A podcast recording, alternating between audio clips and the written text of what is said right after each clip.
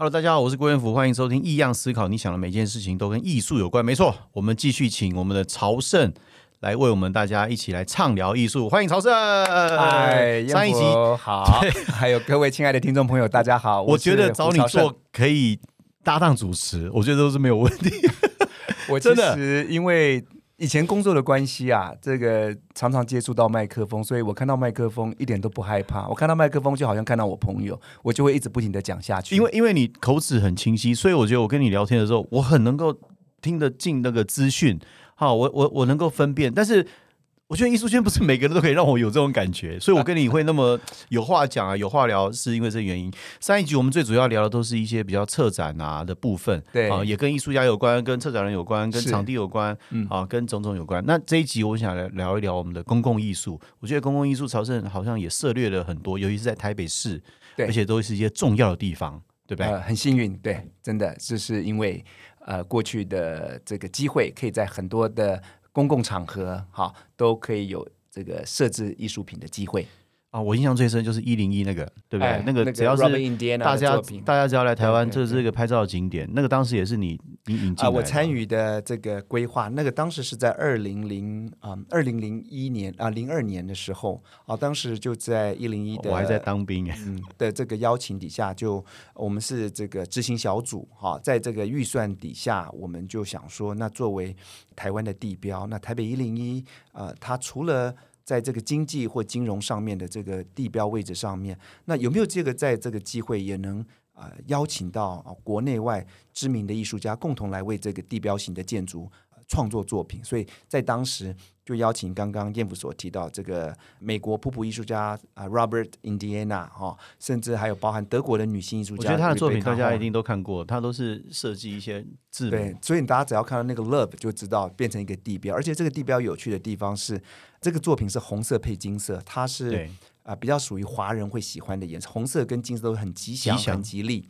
那所以你可以看到，在纽约是红色跟蓝色啊。我若是记得没有错，在新加坡还是日本是红色跟绿色。那全世界只有这么一个是红色跟金色，它是专门是为台北所啊这个设置的公共艺术，所以专门为台北。所以各位去那边拍照打卡之余呢，一定要去了解一下它的原因。啊，就是红色跟金色的搭配，对对对，它很有我们的传统文化的那个精神味道在。哎，对的对的，对。哎，那曹胜，我想问一下，你现在还是台北市政府的顾问啊？啊，对对对，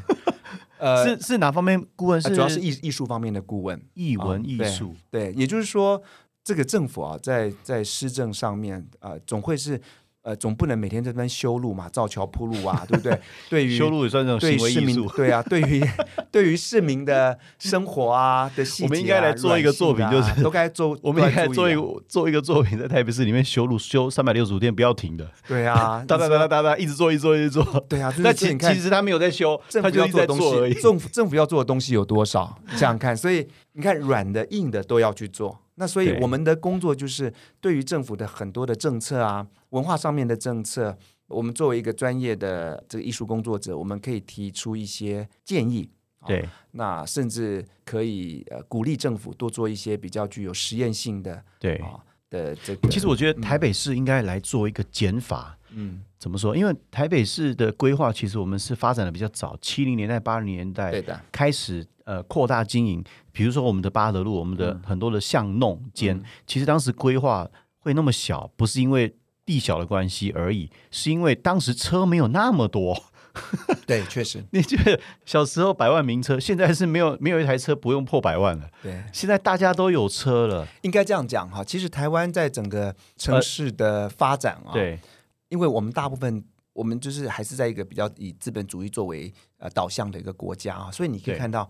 基本上只要是这样的国家，大部分的路都不会太宽。你看那个伦敦呐，那个路也是小的不得了啊。巴黎也没有多大，对，这个都是正常的啊。只是说在城市的发展当中，呃，许多看起来啊，欧洲比较、欧美比较知名的城市，它确实有一个比较长的时间慢慢的发展啊。它在现代化的过程当中，也慢慢的从中去找到一个城市的个性。而且台湾其实在战平衡跟协调。台湾其实主要是在战后，这个其实，在许多亚洲国家都看得到同样的问题，就是在战后，在二战之后，呃，城市都每个国家都希望短时间蓬勃发展、现代化啊。可是现代化，嗯，就忘了，就只希望一昧的发展哈。那对于都市的规划、景观呐、其实都没有太多美学上面的思考，甚至当时根本没有这样的观念在里面。那甚至很多我们民众啊，大家对于城市的想象也没有那么多的经验，所以在这个发展过程当中，你会发现亚洲国家在这种高度密集的发展底下，哈，都会有一种比较稍微混乱啊，然后这个很后现代的风格。其实我们都是被殖殖民过的国家，但是台湾算好了。你去看越南，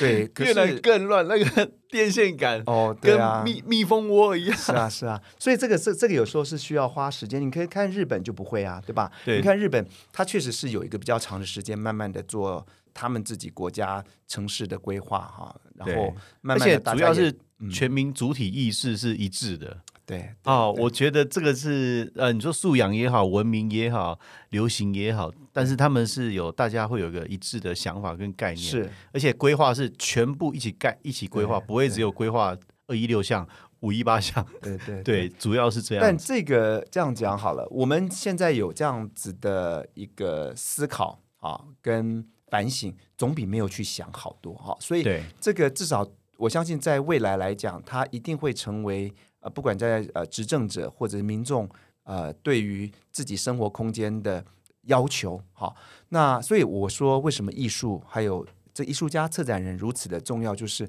我们对于美感的提升，其实都是在这种呃不知不觉当中潜移啊默化当中，对你潜移默化，大家对于生活美感有一个自我的主张跟要求，而这个自我主张要求，它会反映在什么？你对于未来这个选举人，他对于文化政策的这个提出，你看了这样的一个选，你你会对于这个执政的这个政府，你会有所要求。所以我说，艺术可贵的地方在这里，看似眼前我们只是在欣赏它的美，这个艺术家的创作力，哦，这个作品的这种辩证性，这个作品的议题思考。可是，其实当我们在不断的在这样子具有一个思考的环境底下，我们也会慢慢对于我们周遭的生活条件提出我们作为市民的一个最基本的要求，而这个要求会变成一个共识，投射在我们对于执政。啊，我们对于政府的要求，所以这个是非常重要。不要，我们千万不要小看呃，作为艺术家、作为策展人，他所扮演的一个重要角色。因为虽然在这个环境当中，很多人可能不认识我们是谁啊，或者说不知道你你做这个艺术工作能为这个社会带来什么样的一个正向的发展。可是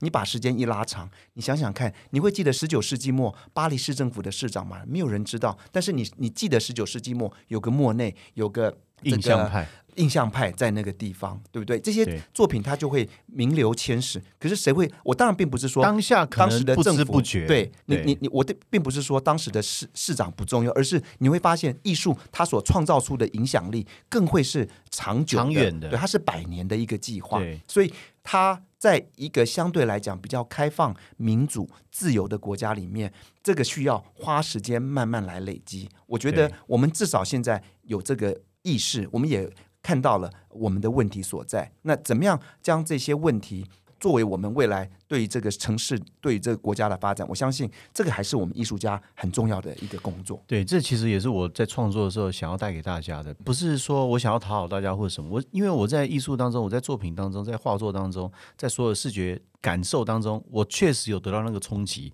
因为得到冲击之后，进而思考，进而思考之后，很多事情的判断力你都会变得会比较缓，你会变得比较不急躁。对我觉得这个是对人生有帮助的，并不是说啊、对艺术家有帮助而已，或者是对于你从事某个工作有帮助，它是对人生有帮助的。我是想要把这个东西带给大家。我相我相信朝圣也是因为我觉得艺术，不管是艺术家或策展人，我们的工作都是在借由我们自己对于这个对于自己以及对于外在环境的观察啊、哦，那借由创作，借由呃策展呈现在大众面前。那呃，艺术最重要的核心价值，除了艺术家自我实践之外，还有很重要的是，我们如何去回应这个时代，回应这个世界。那艺术作品，它绝对不会只是一个简单的风花雪月，它更多是它展现了这个时代的精神。那么，艺术家为什么常常大家会觉得艺术家就像是一个时代的先驱者？因为他们可以从这个现实的环境当中看到一些有趣的现象，甚至一个许多呃重要的问题，从作品里面把它表现出来，而再借由策展人的规划展览，提供给更多的民众，大家共同来思考，集思广益，对于这个环境做出一些回应。所以我觉得这个是为什么我对于做策展乐此不疲，因为我每次做这个在做展览的时候，总是能借由对于这个环境的观察，提出一些有趣的啊讨论，跟跟们，然后再跟艺术家论论述，对，然后再跟艺术家一起来啊做这样子的一个展览，我觉得是非常有意思的。对，那好，那我们来讲一下我们 年底我们哎，我在双方个展会也会有一个个展，哎，对的，十二月，对，我们这样子会不会有 这个广告嫌疑广告嫌疑？应该因为我们完全节目嘛，我们哦完全不收费，对对啊，也是哈。没有钱来。对，这个是欢迎所有的听众朋友一起来看展览啊。那哎，曹生你怎么看我作品？我很好奇，我都没有私下这样子问过你。不就如在公共场合啊，嗯，这算公共场合吗？啊，都在广播节目就对了。对对，哦，对啊，我没有很严肃的问你，其实我是很严肃看这个事的。其实，嗯，应该这样讲啊，我觉得你的作品借由你个人的啊、生命经验哈、包含你作为以前一个做一个运动员，作为艺人的工作经验，还有再来你成长的过程当中，你所接触到的啊、港台的这种流行文化，它都在在的去体现了你你怎么样去呃吸收你所看到的这个外在世界，然后啊、吸纳反刍成为你最后的一个作品上面的一个表现。那对我来讲，这个在艺术圈啊、那么多各式各样的创作里面啊、你提供了另外一个我觉得很有趣的面向，尤其在这个对于身体感、速度感还有运动这样子的一个议题来讲啊、我觉得也让我相信对于很多对于体育有兴趣的观众啊。可以发现，原来应该说体育哈，或者是这种运动，还有这影视流行文化，可以借由啊、绘画创作，比方说艳福，你在颜色上面，在技法上面的这个自我的呃训练底下所创造出的一个时代性的个人风格，我觉得这是一个很有意思的。好，那我们常讲，艺术家最重要的就是有点害羞。艺术家其实很重要的其实是创作出具有辨识度啊、呃具有风格、具有启发的作品。好我相信好的艺术家很多，会画画的艺术家很多，但是这个并不足以成为一个好的艺术家的的先决条件。更重要的是，他如何能把他敏锐观察到的时代的这样子的一个记忆或氛围或思考，浓缩在他的绘画里面。比方你的运动的呃创作，其实它承载了啊台湾啊，甚至我们在台湾这个国际的啊、情势底下，台湾的政治的角色其实一直处在一个相对弱势的环境底下，我们跟运动之间的关系啊，甚至台湾很多的时候，我们可以透过运动得到了一种呃民族情绪的这个呃宣泄，甚至对于国家的一种认同，因为在这样子的一种局势底下，其实体育。还有文化艺术，相对的，它变成一个地方很重要的一个力量。那比方说，从你的运动当中啊，你这个作品运呃这个运动当中，我们也连接到了我们跟西方社会啊，我们看到了你的作品啊，怎么去呈现了西方国家对于运动的重视，哈、那个身体的美感、肌肉的线条，还有再来就色彩的选择。那这色彩的选择，除了你个人美感的决定之外，它肯定背后也有呃，是你在总体的生活环境底下。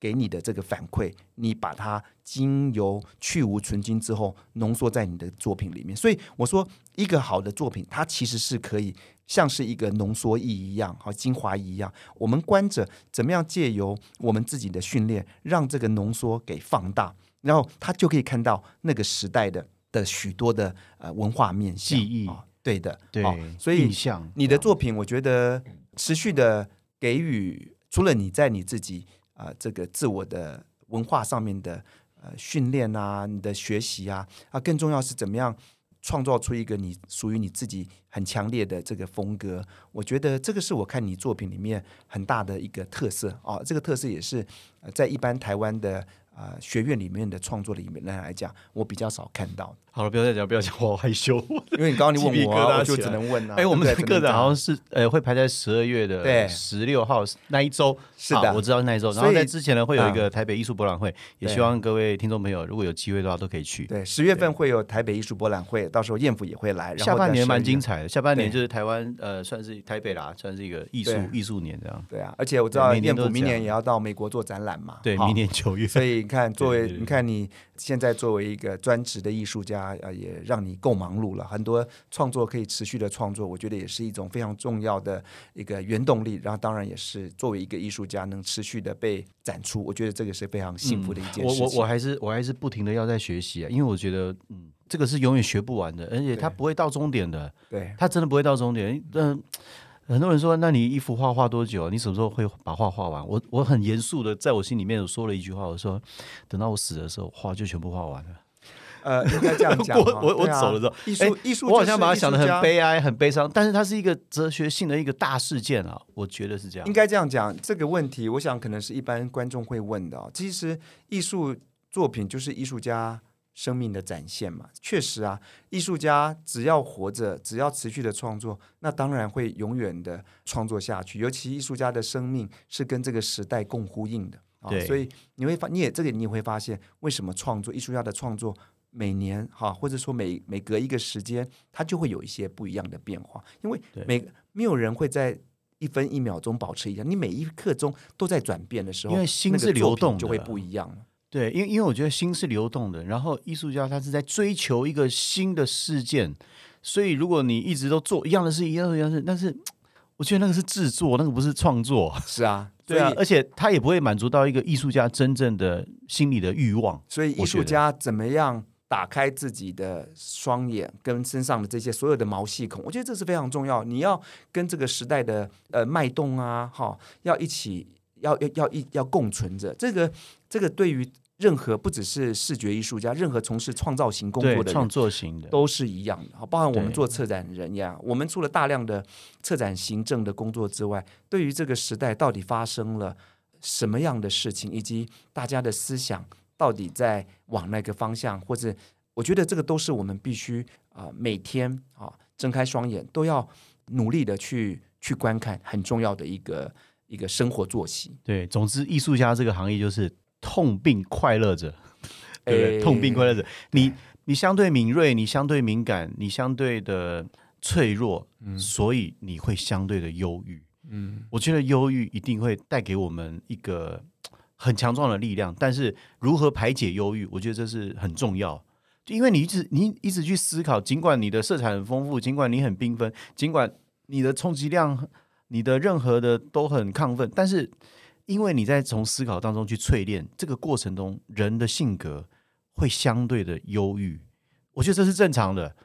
忧郁不见得是忧郁症哦，每一个人都会忧郁，不是只有艺术家这个行业会有而已，只是轻重而已。专家有说，你只要超过两周以上，每天都是处于忧郁，那才是有忧郁症的症状，你需要去看医生。但如果你偶尔忧郁，比如说下雨天，比如说怎么样怎么样，那偶尔忧郁那是正常的，因为人都是有情绪的。对，对，所以我来做这个 podcast 也是因为我想要排解我的我的，所以我会去运动啊，我会去打篮球啊，好，我会吃啊，我会玩啊，就是因为一个人要快乐，你必须要够悲伤，你才知道什么是快乐。你如果不悲伤，你快乐，那个叫疯子啊，